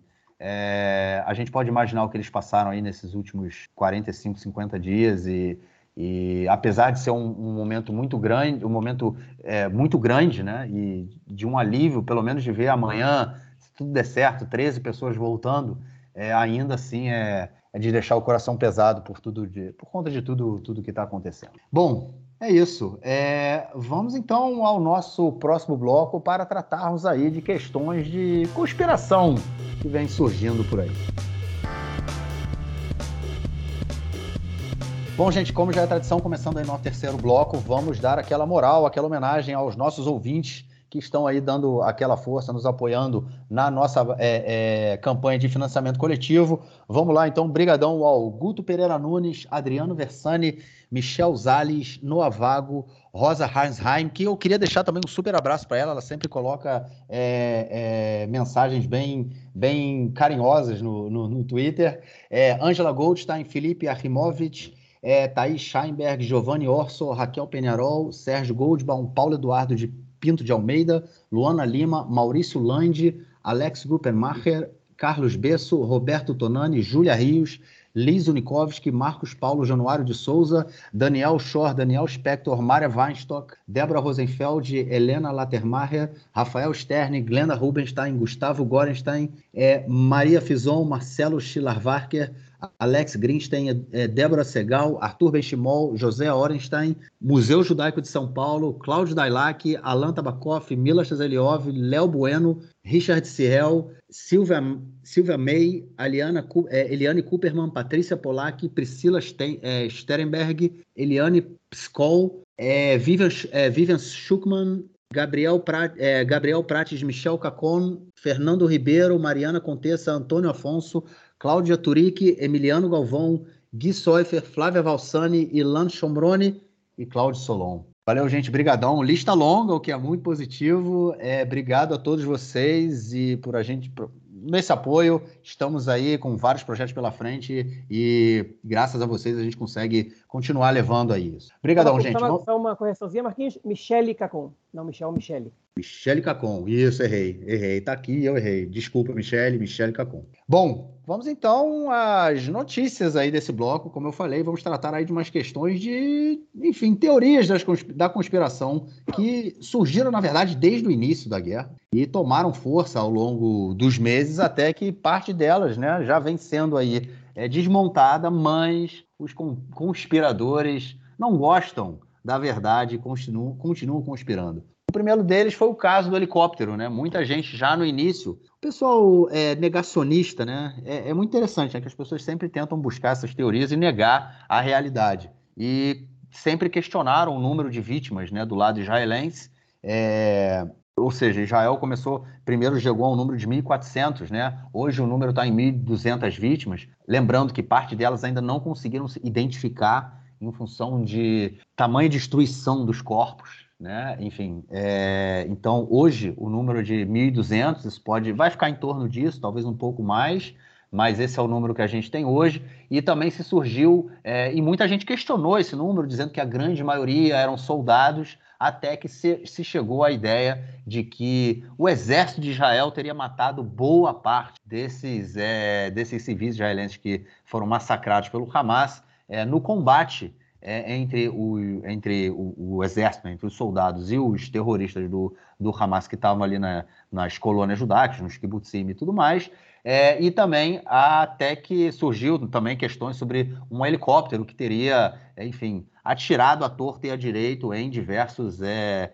é, em diversas pessoas que estavam correndo, tentando fugir para tudo que é canto. Até que essa semana saiu uma reportagem do jornal Haaretz depois de que a investigação foi feita tanto pelo Exército quanto pela polícia, dizendo que houve sim um caso em que é, o, o, um soldado acabou matando civis israelenses, mas isso obviamente não foi o que aconteceu para os 1.200 mortos. João, a galera quer mais a negar, né? Porque aparentemente vítima israelense não tem valor nenhum, né? Pois é, Marquinhos. Olha, eu vou dizer o seguinte para você é, Israel já cometeu diversos é, é, possíveis crimes de guerra, né? É, alguns acho que não são possíveis, já são fato. Okay? E a situação em Gaza, ela já é muito passível de ser criticada e atacada, é, por, enfim, por quem está observando a situação. Então a gente tem que entender por que, que além disso tudo, é, essas teorias elas estão sendo levantadas, ok? e como é que a gente explica elas, e depois a gente tem que fazer esse trabalho monstro de desmentir essas teorias, ok? É, eu acho o seguinte: essas teorias elas são levantadas é, porque não basta você responsabilizar Israel e o governo israelense é, por um, enfim, por, por, pelo que seja, até por genocídio, okay? que acho que é o crime mais grave contra a humanidade. Você precisa responsabilizar e condenar a existência do Estado de Israel e a população israelense como um todo. Okay? É, esse é o que é o que a gente vê por trás desses discursos, porque invariavelmente são as mesmas pessoas que antes de começarem essa esse discurso de teoria da conspiração estavam legitimando a ação do Hamas ou justificando a ação do Hamas, né? Ou os dois. E o discurso foi mudando. Aos poucos, ele saiu da legitimação de um massacre organizado por um, por um grupo terrorista é, para uma negação desse massacre. Okay? E essa negação, como você explicou muito bem, primeiro passou por dizer que eram todos militares, né? são cerca de 345, 346 militares é, identificados até agora entre os mortos no 7 de outubro, é, contra 860 civis. Okay? Então, não, não é a maioria militares, para começar, a maioria são civis. Dos é, capturados e sequestrados, é, são 40, cerca de 40 militares e 200 civis. Okay? Enfim, então, é, e, e, vários civis conseguiram se defender e, e, e não serem mortos, né? porque, os, lamentavelmente, tragicamente, os militares não estavam lá é, no, no, momento que deveriam estar. Então, é, começou, começou por isso. E aí depois veio essa informação que os primeiros que admitiram foram os próprios pilotos do helicóptero de combate é, israelense, e que, no momento da correria, eles não conseguiram diferenciar de onde eles estavam, correria embaixo das árvores, em, em pastos, é, em, em, em, pomares, é, quem era é, é, civil israelense correndo e que eram terroristas. É, e de longe, às vezes, eles conseguiam ver as armas na mão, e, de, e, no meio da correria, mesmo tentando acertar o terrorista, eles às vezes acertavam um civil, é, o que, enfim, é, é, é, normal de acontecer nesses casos, e, e foi o que aconteceu também ali. É, enfim, e aí eles também estavam, é importante a gente dizer, sem a orientação necessária, porque os, os soldados que ficam nos postos de controle orientando os pilotos não tinham chegado a tempo nesses postos, alguns deles tinham sido atacados pelos terroristas, alguns dos soldados, inclusive, foram mortos ou sequestrados, então isso não estava acontecendo naquele momento. Okay? E os, e os, pilotos de helicóptero, eles precisam de orientação é, do, do enfim, de quem está observando as câmeras é, para dizer aonde atirar, e num momento como esse ainda é mais difícil. Né? Agora, essa, essa ideia de que o, o, piloto de helicóptero tinha matado a maioria dos mais de 260 mortos nessa na festa, na rave que estava acontecendo ali, a nova, ela, ela, é absurda por vários outros fatores. Primeiro porque os primeiros relatos do, do, dos terroristas invadindo o lugar são de 6h40 da manhã. Às 7 da manhã, uma mulher já entrou em contato com a polícia. Isso a própria investigação da polícia diz. E o helicóptero chegou ali é, às 11h12 da manhã. Ou seja, foi o final do período, porque às duas da tarde o exército israelense já tinha controlado a região e, e neutralizado os terroristas que estavam na região da festa e nos arredores. Então, é, o helicóptero ele chegou cinco horas depois do início do massacre, quase cinco horas depois. É muita cretinice você dizer que o helicóptero matou muitos, ou a maioria. Até porque a própria reportagem do Aretz dizia alguns mortos foram causados por disparos de helicóptero. Alguns, okay? em hebraico a expressão foi kama, e depois foi kama bodedim. Alguns, alguns é, é bodedim é, é, algumas unidades, né? É, enfim, ele se refere a poucos. É uma expressão que se refere a poucos em hebraico. Era só você botar no Google Tradutor e você chegava a essa conclusão. Mas a ideia desse discurso é higienizar o Hamas, é transformar Israel no vilão em todas as situações possíveis, inclusive forjando um massacre da própria população para poder cometer o genocídio em Gaza. E isso é tão estúpido, é tão grosseiro a teoria da, da teoria da conspiração, porque ela exige uma série de fatores que as pessoas nem pensam. Por exemplo, você tem que convencer uma enorme quantidade de soldados a conspirarem contra a própria população do país. E o exército em Israel somos todos. Eu sou soldado também, porque eu também servi o exército. Porque o exército é obrigatório. Você vai convencer os soldados a matar a própria população os, os, os, parentes deles, os amigos, todo mundo perdeu alguém ali, todo mundo conhece alguém que foi morto, que foi sequestrado, que passou por um perrengue danado aquele dia. Enfim, é um negócio absurdo. Né? Isso não passa pela cabeça dos que estão comprando essa teoria da conspiração. Pelos que conspiram, é óbvio que passa, isso não importa a eles. Okay? No caso, o que eles querem nesse caso é, é higienizar o Hamas e condenar Israel por tudo que aconteceu, exatamente para justificar que tudo de, tudo de mal que acontece é, é uma conspiração, é Israel interessado nisso, naquilo, naquilo outro e não exatamente que o Hamas seja capaz de cometer uma atrocidade como cometeu e como jamais negou. Inclusive, o Hamas somente negou esse caso e, e citou o caso do helicóptero quando a autoridade palestina, citando Ares de maneira errada, numa postagem no Twitter, comentou isso primeiro. Aí o Hamas foi lá e endossou. Aí a autoridade palestina foi muito pressionada, deletaram o tweet e fontes disseram ao jornalista Jack Huri do Ares que o tweet foi publicado sem conhecimento do Abu Mazen, do líder do Al-Mahmoud Abbas, né, do presidente da autoridade palestina, e por isso ele foi deletado, embora não tenha sido feita nenhuma retratação. Até esse momento, nem o próprio Hamas tinha alegado outra coisa. Isso é o mais absurdo de tudo. Enfim, então, essa teoria ela é totalmente furada, é, ela é totalmente absurda, e ela só serve a interesses pessoais de alguns aí, que querem se promover e promover as suas ideias mais estapafúrdias, okay? e, e, e, não precisariam, caso o seu interesse fosse somente condenar Israel porque Israel faz na faixa de Gaza. Você não precisa disso. Né? Só que as pessoas querem algo mais. Elas querem condenar a população israelense, elas querem condenar, é, enfim, o, o, o, Estado de Israel como, como, como um Estado que tem que, que, é legítimo e que tem a sua legitimidade reconhecida pela comunidade internacional. E, e aí, para isso, eles precisam mentir. Basicamente, o nome disso é mentira. Bom, só queria é, fazer uns comentários sobre isso que você comentou, principalmente sobre esse caso agora que a gente está tá tratando do helicóptero, que as pessoas, para manterem né, essa, essa conspiração, elas, elas é, mantêm essa política de criminalizar o sionismo o tempo todo. Né? Como se o sionismo não tivesse é, várias vertentes. Enfim, é, eu tenho as minhas críticas e, e, qualquer pessoa pode, obviamente, suas críticas, mas a questão é, é diferenciar crítica e criminalização. Né? São duas questões diferentes. E é, os, essas pessoas que conspiram, né, que criam essa conspiração toda, elas buscam o tempo todo criminalizar o sionismo. Né?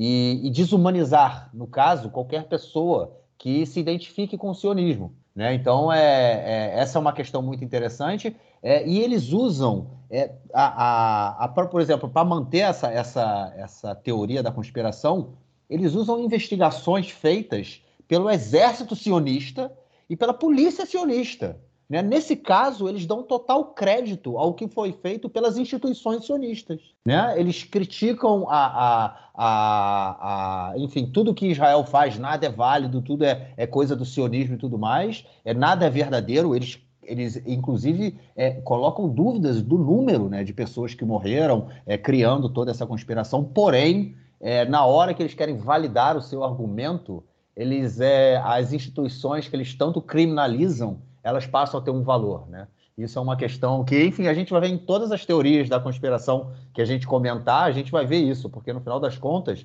para que para essas pessoas justificarem os seus argumentos, eles vão querer é, utilizar, é, vamos por assim, eu estou colocando entre aspas, né, provas é, que o Israel propriamente tenha produzido. Então é, é, é, muito, muito interessante toda essa lógica aí.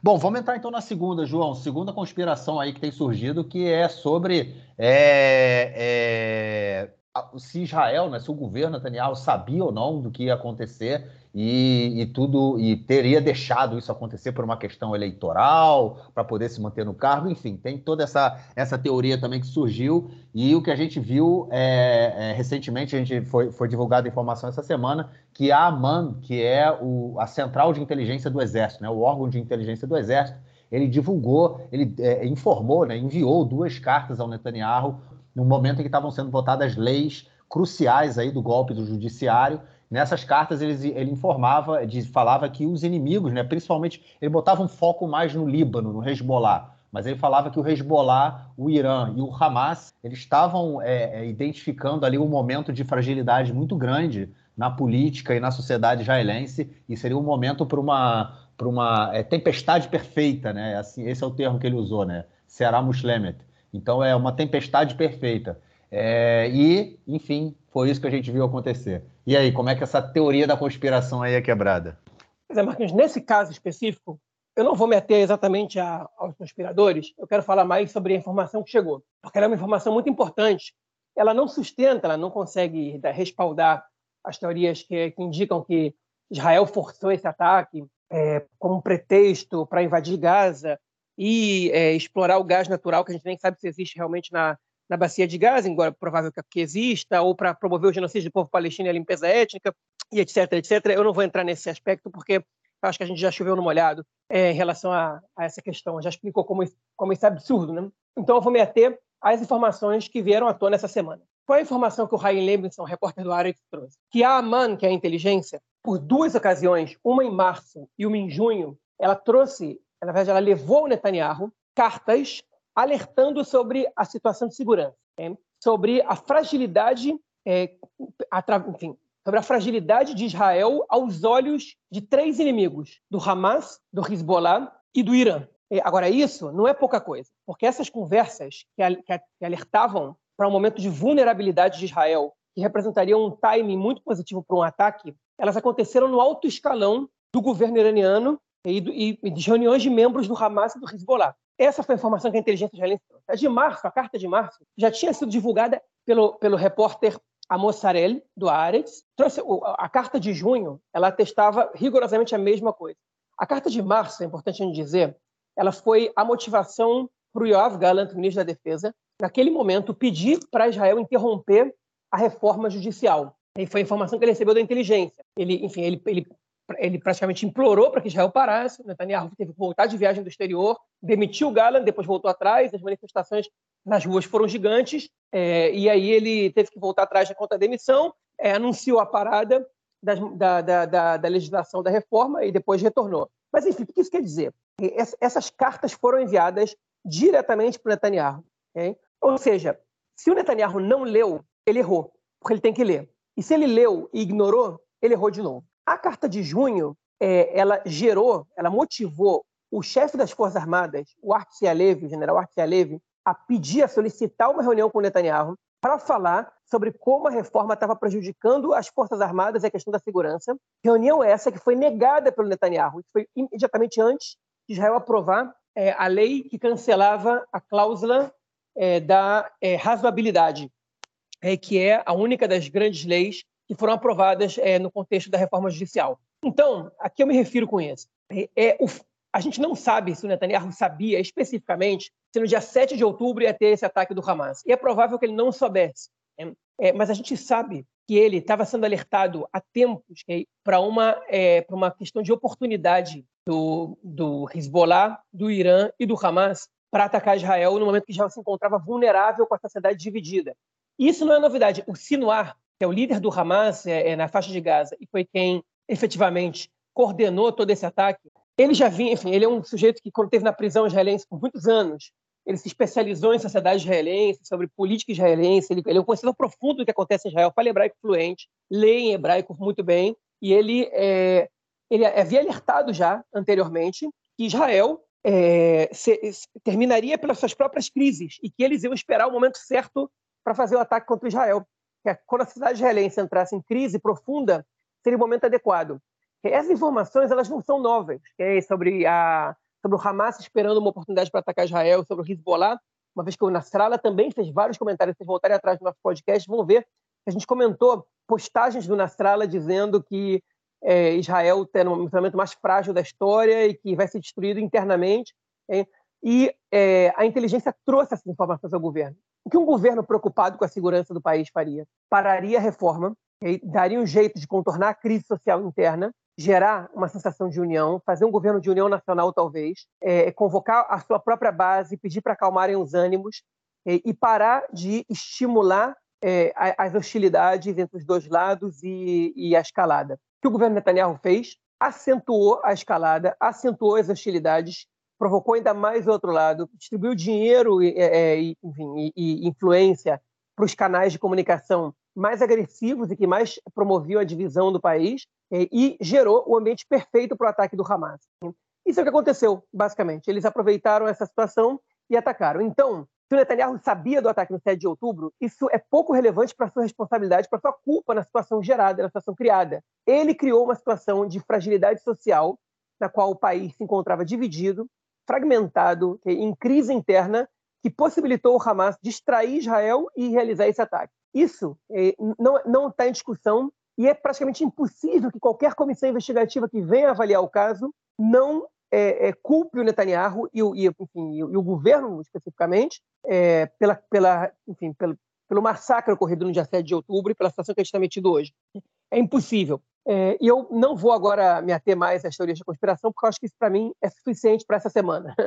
Que, enfim, é, essa informação veio à tona e não tem como a gente ignorar. Pois é, né? Teoria da conspiração quem vai ter que criar agora é o Netanyahu para tentar fugir de tanta responsabilidade que, meu irmão, não tem como, né? Não tem como. Tá, caiu na cabeça dele, ele não vai ter mais como fugir disso. Bom, vamos então ao nosso próximo, último, último ponto aí desse bloco, que é sobre a, a transferência populacional. Né? Essa é uma questão que foi levantada aí desde o início da guerra.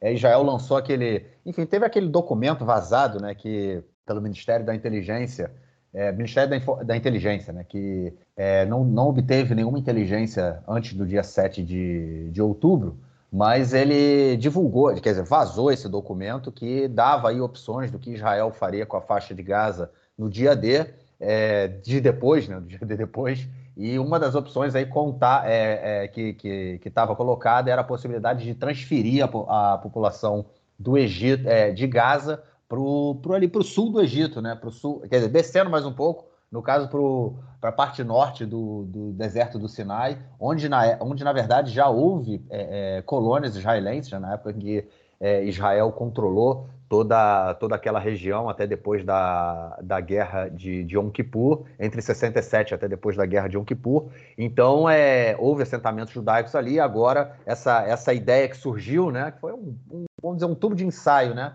Ela, ela tinha possibilidade, ela aventava a possibilidade de empurrar a população de Gaza ali para o deserto do Sinai e tirar a responsabilidade de Israel. É, obviamente, isso foi isso serviu como, como balão de ensaio, porque todo mundo discutiu isso. A Jordânia foi contra, o Egito foi contra, os Estados Unidos foi contra, a Arábia Saudita foi, enfim, o mundo foi contra, né? O mundo foi contra, falou que isso não vai acontecer, isso não existe, não dá para fazer transferência populacional e pelo menos nessas escalas. E depois a gente viu também aí mais uma vez deputados falando numa possibilidade de é uma, vamos dizer assim, né? Como eu chamei no Twitter, né, uma limpeza étnica boutique, né? De você transferir parte da população, mas seria, obviamente, em números muito menores, para países da, é, pelo mundo afora que receberiam ali, no caso, refugiados palestinos de Gaza. E aí, João, transferência, cara, tá nos planos ou não? Depende de quem, né? Tá nos planos de muitos setores do governo, é, não tá nos planos dos Estados Unidos, e eu acho ela é totalmente inviável de acontecer, né? Não é uma coisa que, enfim, que no, em pleno 2023 possa ser realizado dessa maneira. Né? É, essa, essa política chamada transfer, né, que adotaram um nome é, latino, né, que é, na verdade já é, é, é uma, uma, enfim, uma ideia que corre entre principalmente os, enfim, as correntes mais ligadas à extrema-direita do movimento sionista, ela não é nova, é uma ideia bem antiga, okay? e ela teve sua origem é, na verdade, na Comissão Peel, que é uma comissão britânica de 1936, que, de, que veio examinar a, a, enfim, a guerra é, civil que estava acontecendo naquele momento, entre 36 e 39 aqui, em 37 eles propuseram o primeiro plano de divisão é, da terra em dois estados, e eles previam uma, um transfer, né, uma transferência da população árabe que estaria no Estado judaico, da parte designada a seu Estado judaico, e uma transferência da população judaica da, da parte que seria designada ao Estado árabe, ou seja, é um intercâmbio de populações. Né? É, era, era parte da, da, proposta da Comissão Pio, que não era, era, era, obviamente era algo que pudesse ser negociado. Israel naquela, Israel no caso do movimento sionista, né? é, receberia naquele momento menos de 20% da, da Palestina para construir seu estado é, e aceitou a proposta, mas o movimento árabe naquele momento não, não aceitou a proposta. Mas enfim, a ideia vem daí. E outros grupos da extrema direita eles foram se apropriando dessa ideia, é, enfim, e, e é, basicamente incitando a favor dessa ideia. Né? O Rabino Kahana, Rabino Meir Kahana, que que foi é, que é o líder espiritual né, do partido do Ben-Gvir, ele falava no transfer, né, a expulsão dos árabes, não só é, enfim, da, da, do Estado de Israel, como de, dos territórios também ocupados, para que toda a terra de Israel fosse liberada, que eles fossem mandados para outros países. Né? Agora, nunca foi uma ideia levada a sério, nunca foi uma ideia proposta por um governo efetivamente, até que nesse momento essa ideia começou a surgir como proposta temporária para que Israel eliminasse o Hamas, e algumas, algumas, é, alguns fascistas saíram do armário e começaram a propor essa ideia de maneira aberta. O curioso nisso é que você está vendo gente é, que se posiciona ali no, na, no, centro político de Israel, apontando essa possibilidade como se fosse é, razoável, não exatamente uma, uma migração forçada, mas é, estimular que países do primeiro mundo ofereçam é, é, asilo aos palestinos e refúgio para acabar com o problema dos refugiados palestinos, como se isso fosse uma solução para a questão palestina, né?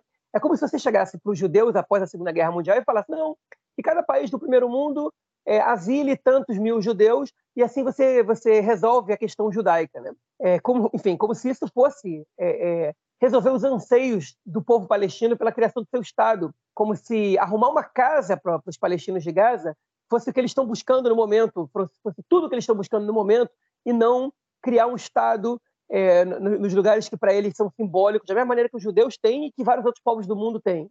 Então, esse discurso que não vem do centro, é, que eu quero acreditar que não é mal intencionado da parte deles, que é simplesmente é uma ignorância completa, é, é que passa também por desconhecer, talvez de maneira é, é, proposital, né? a questão palestina, ou não reconhecer o direito palestino, é, ou simplesmente acreditar, bom, isso já não é mais possível, então vamos resolver a questão de outra maneira, como se os palestinos aceitassem uma, um outro, uma, outra resposta para a questão deles, né? Que é absurdo, porque a direita, a extrema-direita, ela não só não se importa, como ela não, ela não, reconhece o direito dos palestinos, não reconhece o povo palestino, que eles são mais um, um, grupo de árabes que, porventura, vivem na Palestina, é, a qual eles não se referem como Palestina, obviamente, né? e, obviamente, isso aí não tem nenhum cinismo por parte deles, é, é, é o que eles acreditam é a ideologia radical deles, é, é enfim, é a, é a, visão totalmente é, racista que eles veem o mundo e, e eles não estão querendo te enganar. Né? Agora, é, em relação aos grupos que vêm de setores mais moderados, chega a ser absurdo né, essa, essa visão. Enfim, me envergonha escutar isso na televisão israelense, no canal 12, né, no mainstream, pessoas, analistas políticos sem pá na cabeça, né, que não são extremistas religiosos, que, que, que não votam no Netanyahu, votam em partidos, às vezes, de esquerda, propondo esse tipo de, de, de questão. Ou seja, é, a, situação ela chegou num, num, nível que as pessoas estão normalizando a expulsão é, de palestinos das suas casas. E isso é totalmente absurdo, porque hoje em dia, hoje você normaliza isso, e amanhã as pessoas vão normalizar a expulsão de israelenses também das suas casas, de qualquer outro povo. Isso a gente tem que, tem que entender que essa expulsão das pessoas, remoção de populações, ela acontecia até determinado momento no século XX e parou de acontecer por uma razão. Você não expulsa as pessoas das suas casas. Okay? Elas têm raízes naquela naquele território, elas têm direitos sobre os lugares onde elas vivem e elas não podem ser removidas dali. E, e parece que em Israel estão revivendo um conceito que é absolutamente ultrapassado, é, enfim, xenófobo, racista, é, que não deveria estar sendo cogitado é, por ninguém, nem pela extrema-direita. Eles vão ter vergonha de propor isso sabendo que eles vão ser reprimidos. E o que está acontecendo é justamente o contrário. E isso, de alguma maneira, é, deixa a gente preocupado. Por outro lado, eu acredito que a, a realidade ela é mais forte do que é, esses conceitos absurdos que eles evocam é, em determinadas ocasiões. Eu acho que dentro a gente tem visto essa política sendo é, discutida realmente e sendo levada à frente, né, por vários movimentos, né, movimentos aí da extrema direita, como você falou, movimentos colonos. Ontem eu fiz um, um, um, fio desse, né, também no, no Twitter, colocando justamente esse movimento do pessoal que quer recolonizar Gaza. E o objetivo deles, é, é no, eles falam isso claramente. Inclusive, tem um, eu coloquei no final um vídeo de uma deputada, né, é, do partido do Bengvir, que ela fala que é, eles querem colonizar Gaza o tempo é, de, de, norte a sul, né, porque é, a grande maioria, em Gaza até 2005 tinham 21 assentamentos judaicos, né? É, a grande maioria deles ficava no sul de Gaza, na região hoje que, que onde é hoje onde é hoje Gaza, né? Porque o norte da faixa de Gaza não existe no momento. Então hoje Gaza é aquele sul que ali era onde estava a grande maioria dos assentamentos é, é, judaicos, na região de Han Yunis. É, então É, obviamente que Han Yunis já existia, né? Mas era só para localizar no mapa. Então eles querem agora é colonizar toda a faixa de Gaza e fazer com que os, os, os assentamentos fiquem em toda, em toda a região. E obviamente para que isso aconteça, eles vão ter que expulsar os palestinos, né? E a mesma coisa eles estão fazendo na Cisjordânia também, né? Eu acho que essa é muito claro o que está acontecendo lá. É, nessa política de você manter, é, você conquistar cada vez mais o controle é, da, da região e, e enfim, é, é, de, de, de, métodos, né? Eles vão lá e expulsam pequenos vilarejos de beduínos e conseguem controlar regiões maiores. Enfim, eu estou preparando agora o material é, para também lançar hoje, então é, você, é, é, vocês vão estar tá vendo. É, quem, quem não acompanhou já, quem não, quem não viu pelo Twitter pode entrar lá que, que tem muita coisa que eu estou colocando a esse respeito aí. Então é esse, essa transferência, ela sim, ela tá, tá no, ela é realmente assustadora é, mas, João, é, é, sendo debatida aí né, na, na no, no, espaço, enfim, no senso comum, como se fosse algo bem, bem leve, bem natural, né, vamos dizer assim, mas eu acho que a gente é, é não é uma coisa que me assusta, no caso, tendo em vista tudo que a gente está passando nesse último dois meses aí quase, né, desde o é, do ataque, nesse último mês e meio. É, essa radicalização que a sociedade teve é, com o início da guerra, eu acho que ela também passa para todo mundo, para a televisão, para o sistema político, para tudo mais. Foi todo mundo para a direita. É absurdo. Tanto é que a gente já falou aqui várias vezes, né? São, a gente não vê nem, nem membros do, do, de partidos da, da esquerda sionista hoje falando, não, mas tipo, dai, chega, acabou, vamos parar com essa guerra. Não, não tem, é um consenso aqui em Israel que a guerra tem que continuar e, e a guerra era inevitável, vamos dizer assim.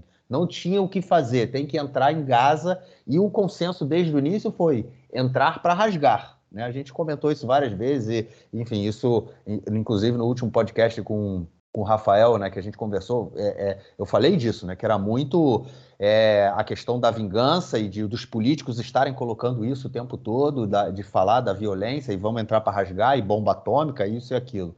Né? Então é, é, é, parte dessa de todo esse movimento né, que a sociedade que a sociedade está fazendo. Então, se você pode entrar para rasgar Gaza, por que você não pode empurrar a população para o sul? Entendeu? Acho que isso faz parte desse de todo essa, esse movimento que a sociedade israelense está fazendo nesse momento da guerra. É, não sei se isso volta depois da guerra ou como isso vai ser depois da guerra. Isso é uma coisa que a gente vai ter que acompanhar né, no, no momento. Não dá para a gente tentar prever o futuro aqui, mas realmente é, é bem, bem assustador, né? essa, essa perspectiva de que vão se construindo esses consensos absurdos e, e, e, é praticamente impossível você questionar e falar, não, não é possível fazer transfer. E aí, quando você colocou uma questão muito interessante, cara, nesse seu comentário, que é a questão é, da, da pessoa, né? É, é, essas pessoas elas não entendem que o, o, o o movimento nacional palestino também reivindica esse pedaço de terra. E é a mesma coisa do movimento nacional judaico, que é o sionismo, que reivindica esse pedaço de terra. Então, quando você quer expulsar um ao outro, você. É, essa é a questão. Não vai, entendeu? É aquilo que a gente que eu comentei no episódio retrasado e coloquei lá também o vídeo do deputado do, do, do.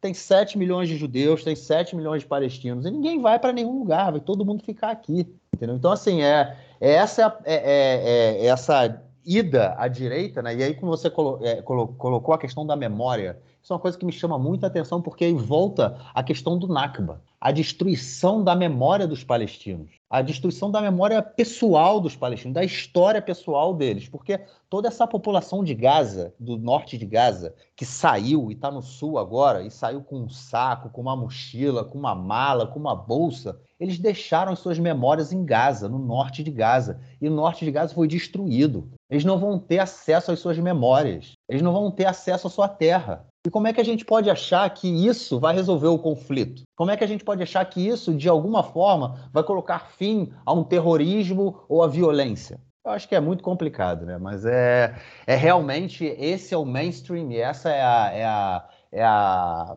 a linha né, que, a, que a sociedade israelense tomou aí, pelo menos nesse. Desde o dia 7 de outubro. Vamos ver, vamos ver como isso vai se encaminhar para daqui para frente. Bom, é isso, João. É... Algo mais a declarar nesse tema ou encaminhamos? Encaminhamos. Encaminhamos. Então ficamos por aqui, cara, porque acabou. Foi uma pergunta meio final de podcast, porque, enfim, a gente está ah, gravando essa outro parte. tema eu tenho que dizer, sobre outro tema eu tenho que dizer uma informação rápida. Informação rápida, então manda aí, informação rápida. Pois é, é para quem não acompanhou, né, Israel perdeu para a Romênia de virada, abriu o placar com dois minutos de jogo e perdeu de virada para a Romênia. Com partida, a gente não pode dizer que foi em casa, o mando de campo era israelense, mas a partida foi divulgada, na, foi, foi disputada na Hungria. É, e aí foi eliminado da, da, da, Eurocopa mais uma vez, perdeu por 2 a 1 no final das contas. Ficou em terceiro lugar no grupo, porque venceu a Andorra, ficou a dois pontos da Suíça, só que depois a Romênia venceu a Suíça. Caso Israel tivesse vencido a Romênia, Israel teria se classificado para a Eurocopa, é, mas não foi dessa vez ainda. Eu acho que a ausência de mando de campo atrapalhou, mas Israel costuma é, fazer vergonha nessas situações, né? Talvez se tivesse vencido simplesmente Kosovo duas semanas, é, Israel poderia ter se classificado também não precisava nem ter vencido a Romênia, que é o adversário mais forte. É, mas, enfim, a falta de mando de campo atrapalhou e o time, que sempre amarela na hora H, também. Então, ficou de fora, na verdade, até por enquanto. Agora tem a, elimina a fase eliminatória, né, que são os terceiros lugares de cada grupo. Israel, se não me engano, pega a Islândia, que tem a última possibilidade aí de se classificar para a Eurocopa. Mas eu já não tenho mais otimismo nenhum, Marquinhos, porque enfim, Israel sempre perde quando quando tá quase, então agora que está quase vai perder de novo, provavelmente. Pois é, o futebol aqui não é, não é, não é vamos dizer aqui, não é o forte, não é o forte. Ontem mesmo eu estava tava dando aula, no final da aula eu estava percebendo isso, que eu dou aula num, num ginásio de um colégio. E no ginásio tinha tem seis cestas de basquete. E não tem uma, uma baliza de futebol. Aí eu virei para um aluno meu e falei assim: é, isso é uma coisa que eu já percebi em vários ginásios. Eles não têm, não têm baliza, né? Não, as crianças, tipo, em quadras externas, em alguns colégios tem. Mas em ginásio, você não tem futebol de salão, vamos dizer assim, é, não é algo que as pessoas costumam jogar aqui com, com frequência. Então, dentro do colégio, desse ginásio, você vai ver basquete, você vai ver a rede de vôlei, mas você não tem baliza. No Brasil é justamente o contrário, né? Baliza vai ter de, de qualquer forma. É isso. Bom, João, ficamos por aqui. Israel, só uma informação: se Israel vencer a Islândia, okay? Israel depois enfrenta o vencedor entre Bósnia e Ucrânia. Oh. É, então, não é que Israel classifica se, simplesmente se vencer a Islândia, né? Você tem que passar por outra, por outra eliminatória. Então, enfim, é isso só que eu queria complementar. Vem cá, o jogo entre Ucrânia e Israel se joga onde, cara? No Chipre. Pois é, essa, essa é uma pergunta que está sendo levada em consideração, mas eu acho que todos esses jogos em campo neutro, no final das contas, porque é uma partida só. Ah, então, é, então, de qualquer maneira, Israel e Ucrânia não vai ser disputado nem em Israel nem na Ucrânia. É isso. É isso, João. Ficamos por aqui então. É, essa segunda, essa parte agora do episódio a gente está gravando na, na sexta-feira, então vou correr para editar. A primeira parte já está editada. Vou correr para incluir essa parte e vocês ouvirem já já. Valeu, João. Forte abraço. Abraço, até mais. Tchau, tchau.